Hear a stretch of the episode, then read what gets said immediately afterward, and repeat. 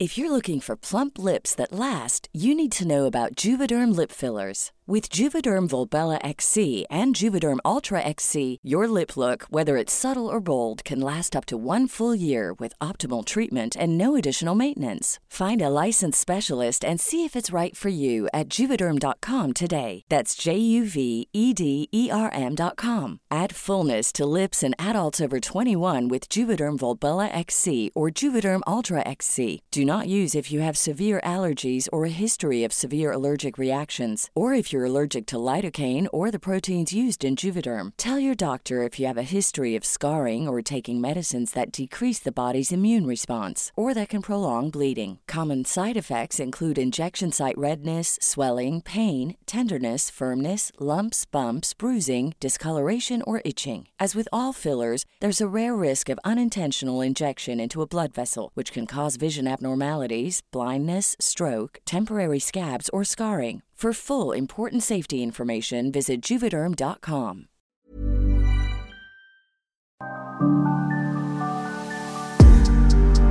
Llegamos a diciembre y estamos cumpliendo una etapa importante para toda la humanidad, un año del coronavirus y sobre todo en su epicentro, Wuhan, China. ¿Qué está pasando y qué pasó sobre todo en esta ciudad, que era una ciudad común y corriente, se está convirtiendo en una localidad turística, algo nunca antes visto debido a que era una ciudad normal. A un año de esta aparición del virus, mucha gente se está acercando a esta ciudad para comprender, entender y sobre todo ver cómo se manejó y cómo vive la gente de Wuhan después del coronavirus. Y así como Wuhan, existen decenas de localidades que se están caracterizando por ser centros turísticos no oficiales de los países a los que se le está denominando el turismo negro, turismo oscuro, el turismo de catástrofes o el turismo de dolor. Y hoy aquí en las claves del mundo vamos a hablar de estos lugares.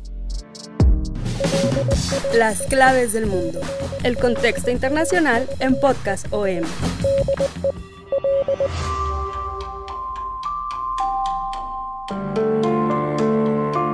Hola amigos de las claves del mundo. En esta emisión pues vamos a platicar con ustedes de un fenómeno que no es nuevo, es una práctica pues tan antigua, este afán de la humanidad por salir, por conocer, por distraerse. Hay tantas causas que originan pues que la gente, ya sea como medio de distracción, como interés histórico, interés cultural, pues salgan a buscar lo que no encuentran en sus localidades en otros sitios, ¿no? Pero en estos últimos años ha tenido auge precisamente lo que denominaba ya el turismo negro. Empezó a tener un nuevo auge desde el año pasado cuando apareció una serie de televisión llamada Chernobyl, precisamente pues toca el tema de el desastre que ocurrió en la central nuclear de esta ciudad de Pripyat en lo que hoy conocemos como Ucrania, que antes era la Unión Soviética. Y es como si vieras una serie de terror porque te lleva a las entrañas del desastre que fue Chernobyl lo vivieron pues los habitantes de esta ciudad, a raíz del éxito que tuvo esta serie, empezó en Chernobyl a llegar una oleada de turistas atraídos precisamente por esta tragedia y se empezó a hacer muy popular, al grado que pues también el año pasado hubo imágenes, no sé si recuerdas, Jair, si recuerden los que amablemente nos escuchan, cuando empezaron a surgir videos en las redes sociales, fotografías, sobre todo de jóvenes tomándose fotos en las casas abandonadas, en las cercanías de la central nuclear del reactor 4, que fue el que estalló, y entonces pues tuvo que eh, intervenir la autoridad local y clausuró la ciudad al turismo, ¿no? Precisamente porque pues decían que estaban eh, transgrediendo la memoria de las víctimas. Esto llevó a preguntarse desde filósofos, sociólogos, hasta la misma industria turística, qué es lo que lleva a la gente a querer conocer ese tipo de lugares.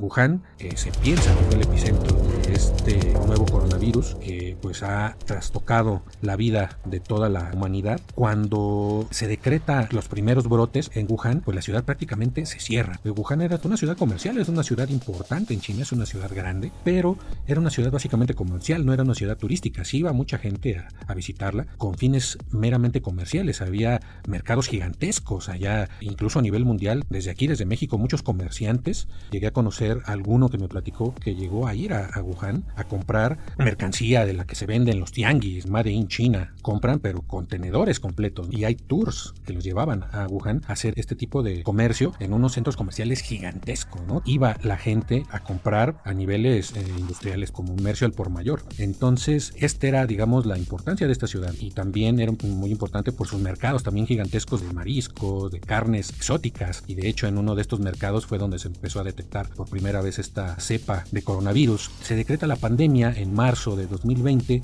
Wuhan, pues ya estaba totalmente cerrada al mundo, cerrada incluso a ellos mismos. Todas las colonias, los barrios del centro de Wuhan y de los alrededores estaban totalmente eh, clausurados, militarizados. El gobierno, incluso con drones, vigilaba que la gente no saliera. Era todo un espectáculo y lo vimos durante toda esa época en las noticias. Ya después, cuando en Europa y cuando en América empieza la pandemia a crecer, en Wuhan empieza precisamente por estas medidas de confinamiento, empieza a bajar el índice de casos, el índice de mortalidad. Y llegó un momento por ahí de mayo del 2020 en que China decreta el triunfo sobre la pandemia y Wuhan se empieza a desconfinar y empieza también la temporada vacacional en China. De pronto Wuhan se convierte en el epicentro del turismo en China. En septiembre se habla de que por lo menos 19 millones de personas en un mes fueron a visitar Wuhan, pues querían conocer el mercado donde se detectó por primera vez el virus que azota al mundo, también el laboratorio donde las teorías conspirativas dicen que se creó la cepa, algunos científicos que trabajaban ahí, ya sea por descuido o deliberadamente, como ha intentado siempre decir Donald Trump, el presidente de Estados Unidos, fue importada a todo el mundo. Ahora ese es un atractivo mundial y por eso el turismo negro vuelve a estar otra vez en boca de todos. Sin embargo, pues esta ciudad de Wuhan, digamos que es el último eslabón de toda una cadena de lugares extravagantes que son visitados por la gente, ya sea por fines históricos, por fines culturales, hasta por fines académicos y pues por la mayoría por simple morbo. ¿Qué es lo que hace que la gente pues deje de visitar lugares como París, como Venecia, Madrid, Barcelona, Nueva York, los lugares pues por excelencia de turismo en el mundo y digan, no, pues quiero ver si puedo conseguir un paquete para irme a China, quiero ir a Wuhan, quiero ver dónde apareció el coronavirus. Es algo que tal vez no nos cabe en la mente pensar, o tal vez sí, es como cuando vemos películas de terror. Mucha gente dice, ¿por qué ven películas de terror?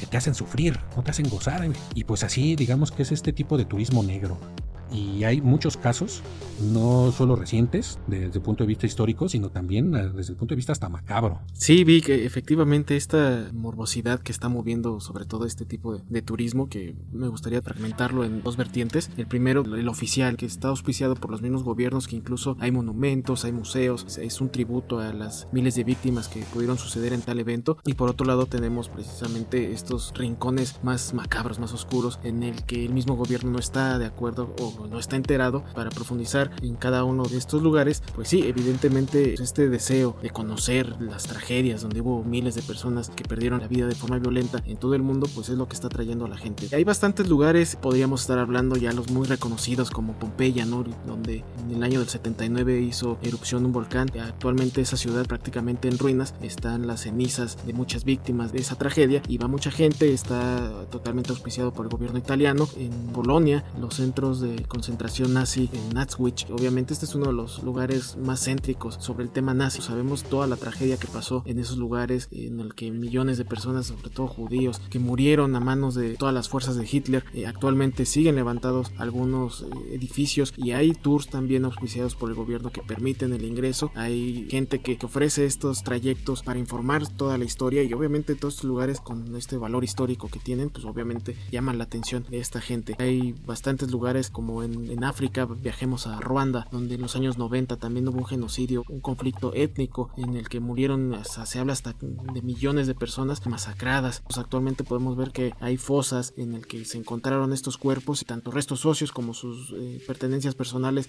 están exhibidas en un museo en el que también se conmemora. Y también así tenemos otros ejemplos en el que existen museos, rememoran todo este, este tipo de situaciones, como en Camboya también, ¿no, Víctor? Así es, el, el régimen de los Gémeres Rojos que estuvo dominando Camboya desde los años 50 hasta los años 70, este régimen comunista que fue uno de los gobiernos más asesinos en la historia de la humanidad. Esto que se le da por llamar campos de la muerte, ahí en, Camboya, es un lugar, es uno de los principales atractivos turísticos del país, independientemente pues de su exotismo, todas esas eh, zonas en la selva, de su religión, de los templos budistas y de otras religiones que hay ahí, mucho turismo está enfocado a ir a estos llamados campos de la muerte, que son, eran escuelas que fueron tomadas por el régimen de los Gémeres Rojos, convertidas en especie de campos de concentración, donde tenían a disidentes políticos, a opositores, donde se habla de que mataron a miles y miles de seres humanos ahí. Ahora, en muchos de esos lugares hay eh, museos, eh, se habla de que en estas cárceles incluso hay documentación gráfica que fotografiaban a cada uno de los eh, disidentes que iban cayendo en estos lugares y ahorita esas miles y miles de fotografías de todas las personas con nombres, con filiación, o sea, se puede crear una historia de todas las personas que pasaron por ese lugar, ahorita se exhiben ahí y es una atracción turística de las más importantes en Camboya. El, digamos, la muerte de miles de personas son de las principales atracciones en ese lugar. Y antes de que nos vayamos de Asia, también existe un lugar turístico muy llamativo, ya también con sus historias. Está en Japón, estamos hablando del bosque de Aokojinara, popularmente conocido como el bosque de los suicidas. Es aquí donde el mismo gobierno tiene prohibida la entrada. Se ha confirmado que mucha gente entra a suicidarse ahí, a colgarse de los árboles. incluso se habla mucho que muchos turistas que entran a visitar este bosque pueden encontrar incluso por ahí algunos cuerpos. Y bueno, son las leyendas japonesas que dicen que cuando ingresas a ese bosque sientes una nostalgia, una tristeza, una depresión que te lleva incluso involuntariamente a, llevar a cabo estos actos. Y pues es muy visitado este bosque de los suicidas que también está prohibido por el gobierno su ingreso, pero ahí está eh, uno de los principales eh, sitios turísticos de negros oscuros. También recientemente se acordarán en el 2018 en Tailandia de esta cueva de Tanglang, donde un equipo de fútbol de niños de entre 12 y 14 años, después de una práctica, fueron con su entrenador pues a pasear, ¿no? Y entraron a esta cueva, pero empezó a llover y ya no pudieron salir y se llenó de agua la cueva y duraron ahí pues bastante tiempo porque no se podía acceder hasta donde estaban. Entonces tuvieron que intervenir buzos de talla mundial. Incluso Elon Musk, el dueño de Tesla y esta empresa SpaceX, esta empresa espacial, creó una unidad especial con una de sus cápsulas espaciales, como que la adaptó como para hacer una especie de submarino y mandó a intentar rescatarlos, ¿no? Que al final fueron buzos locales los que pudieron rescatarlos, los fueron llevando a través de las cuevas por medio de, tanques de oxígeno, uno por uno, uno por uno fueron saliendo, se convirtieron prácticamente en héroes. Y entonces ahora en Tailandia esa cueva es un destino turístico también de los más visitados a la fecha antes del coronavirus, cuando pues ya todas las actividades turísticas prácticamente desaparecieron, pero antes de eso se convirtió en un centro turístico importante. ¿Y qué decir de la zona cero de Nueva York, donde cayeron las Torres Gemelas? Es otro lugar que representa pues un hecho trágico que también es de los destinos turísticos que ya actualmente en Nueva York cualquiera que vaya, incluso locales o extranjeros, pues es un lugar donde se tiene que ir. Y en México, digamos que la tradición del turismo negro, si alguna vez eh, un 2 de diciembre han ido a uno de los cementerios pues más visitados en esa época, cuando se celebra el Día de Muertos en México, ya sea el cementerio de Mixquic está en la alcaldía de Tláhuac, al sur de la Ciudad de México, o en Pátzcuaro, ¿no? También es muy tradicional celebrar el Día de Muertos en los cementerios que rodean el lago de Pátzcuaro, o cuando se celebra el Chantolo, así se le llama a la festividad de muertos en la zona de la Huasteca, pues los cementerios se llenan no solo de los familiares de los difuntos, sino también de turistas que quieren ver con sus propios ojos cómo se vive esta festividad. Y pues nosotros vamos o pensamos que vamos pues, también con este sentido histórico, cultural, de revivir las tradiciones, pero muchas veces pues terminamos hasta obstruyendo las tradiciones. Hay veces, yo llegué a ir una vez a, a Miskit a ver esta celebración y pues llegó un momento en que está la gente con sus veladoras y con sus ofrendas en el suelo sentados junto a la lápida de sus difuntos y pues todos los turistas, sobre todo jóvenes, pasan encima de las tumbas, pasan a un lado de las personas y de pronto eso se vuelve casi casi un tianguis turístico pues que lucra con la muerte. Eso también es parte, digamos, eh, si lo vemos desde el punto de vista cultural y psicológico, también es parte del turismo oscuro y que muchos lo hemos eh, eh, practicado aquí en la Ciudad de México. Recuerdo otro caso en Guerrero, una localidad que se llama Teloluapan, que lleva un, un paso más allá de la tragedia de este Día de Muertos, porque ya se hace mucho por tradición en que ya sea dentro de las casas o afuera de las casas, se hace todo este altar al difunto, pero no solamente es el tradicional altar donde se le pone comida, sino se rememora toda su vida, incluso su muerte. Y en estos lugares también, al rememorar la muerte, pues están, incluso hacen escenas del fallecido. Por ejemplo, si una persona murió atropellada, ponen un muñeco o ponen a un familiar simulando esta muerte, ¿no? Entonces eso también está llamando mucho la atención en esta localidad de Guerrero, en Día de Muertos, en el que pues prácticamente se está llevando un paso más grotesco, por así decirlo, el tema de la muerte. Así es, en México por lo menos esa la tradición indica que que el mexicano se ría de la muerte, celebra la muerte. También hay otros lugares donde se practica el turismo negro. Una que está tomando relevancia actualmente es el barrio de Tepito, que propiamente pues no es un lugar donde haya ocurrido una tragedia, pero es un lugar, digamos, donde hay peligro. Y no solo el que le gusta este tipo de turismo va por ver un lugar donde pasó algo, una tragedia, un acontecimiento desagradable, también por este afán del peligro. Pueden encontrarse con la muerte o por lo menos así te venden lo que le llamaban todavía hasta hace un año los Tepitours. Me acuerdo un actor mexicano, Daniel Jiménez Cacho, creó una empresa que se llamaba Safari Tepito y empezó a vender esta especie de tours por las calles más emblemáticas del barrio, el barrio Bravo, y varias eran de las más peligrosas. Sin embargo, tuvo que pedir autorización a muchos de los líderes para poder seguir haciendo este llamado Safari Tepito, pero la mayoría le dieron la espalda. Y en primer lugar, y esto me, me lo contó alguien así tal cual,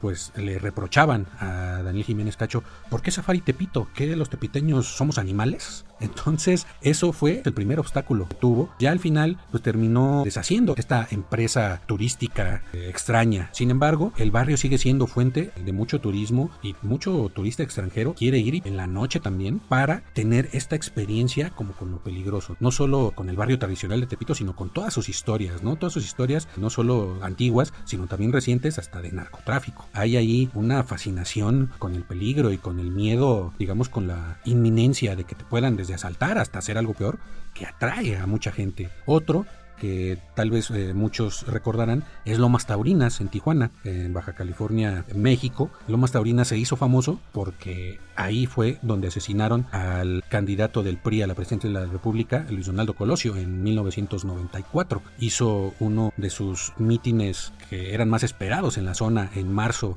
de 1994 y ahí fue asesinado presuntamente por Mario Aburto. Fue un golpe nacional terrible, fue una noticia mundial y ahorita un barrio de los más pobres de esta zona de, Tijuana, de, las zonas más pobres. Y el último que también se ha hecho muy reciente es este turismo en la frontera, ¿no, Jair? Sí, efectivamente se ha puesto muy de moda entre turistas extranjeros venir a México y tener esa vivencia de un migrante al cruzar la frontera, al estar eh, perdido en una zona desértica, viendo dónde se ofrecen estos tours, se llevan a cabo en Ixmiquilpan, Hidalgo, o sea, está lejos de la frontera, pero hay lugares que son muy áridos en el que se simula estas situaciones, que locatarios de esa comunidad juntan a un grupo de turistas, eh, ya sean extranjeros o nacionales, que quieren vivir esa experiencia. Son caminatas nocturnas en el que simulan azar al otro lado, como coloquialmente se le dice, y obviamente bajo todas las vivencias en el que son sometidos por los mismos polleros, en el que se enfrentan con asaltos de cholos, asaltos de narcotraficantes, y son eh, tours que duran en promedio entre dos horas o incluso toda la noche. Y ahí se les advierte que no hay manera en que puedan detener ese atractivo turístico, entre comillas. Esta gente no sabe realmente cuándo es eh, en serio, cuándo no, porque es totalmente una vivencia como lo sufren los migrantes al tratar de llegar a Estados Unidos. Esta zona de turismo negro y también ya por último otros temas, pues son estas zonas del narcotráfico también. Hay mucha gente que quiere acudir territorios de, del narco donde hay batallas eh, de los mismos cárteles bajo el riesgo de que puedan ser capturados por estos mismos grupos y estamos hablando de lugares del norte del país e incluso también ahí en Oaxaca, en Guerrero hay algunos sitios en donde quieren visitar y obviamente ya ahí no hay una manera de que sean guiados, sino como que ya por vivencia propia y a ver qué se encuentra, ¿no? Es uno de los lugares que también pueden encontrarse a la muerte sin querer. También tenemos los Zapatours al sur del país, de aquí igual en México, los sitios del STLN, como recordar en Chiapas este movimiento que eh, actualmente igual ya no está tanto en, los periódicos, pero ahí siguen vigentes y va mucha gente a visitarlos y son esta misma gente de, este movimiento que eh, da estos tours, ¿no? Que te muestran cómo viven, cómo es su lucha, cómo sigue activa y seguramente tú tienes algo más que comentar sobre eso.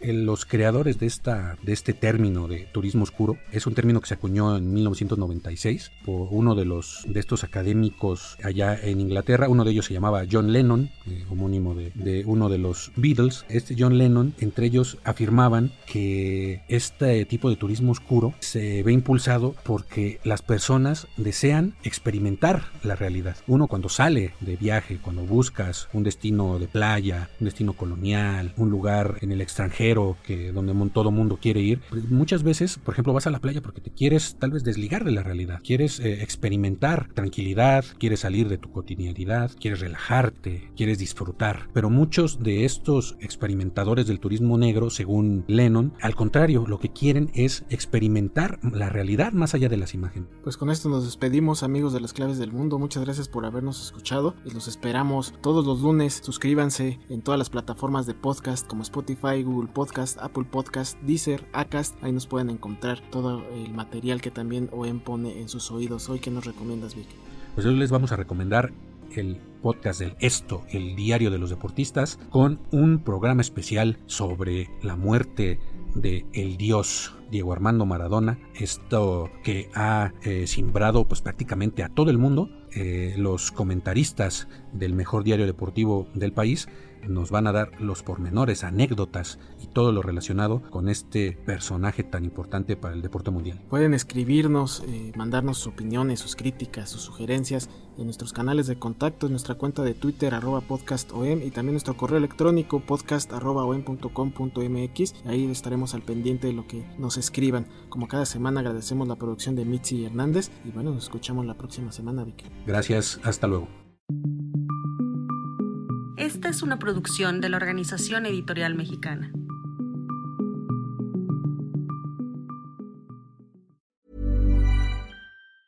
If you thought the only way to get a more defined jawline with natural looking results was through surgery, think again. Juvederm Volux XC is a non surgical injectable gel filler that improves moderate to severe loss of jawline definition and can help you achieve natural looking results with little downtime. Even better, this improved definition lasts up to one year with optimal treatment. No maintenance required. Improve jawline definition for a smooth, sculpted look with Juvederm Volux XC. For important safety information and to find a licensed specialist, visit juvederm.com. That's J U V E D E R M.com. Not for people with severe allergic reactions, allergies to lidocaine, or the proteins used in Juvederm. Common side effects include injection site redness, swelling, pain, tenderness, firmness, lumps, bumps, bruising, discoloration, or itching. There's a risk of unintentional injection into a blood vessel, which can cause vision abnormalities, blindness, stroke, temporary scabs, or scarring. Talk to a licensed specialist to find out if it's right for you.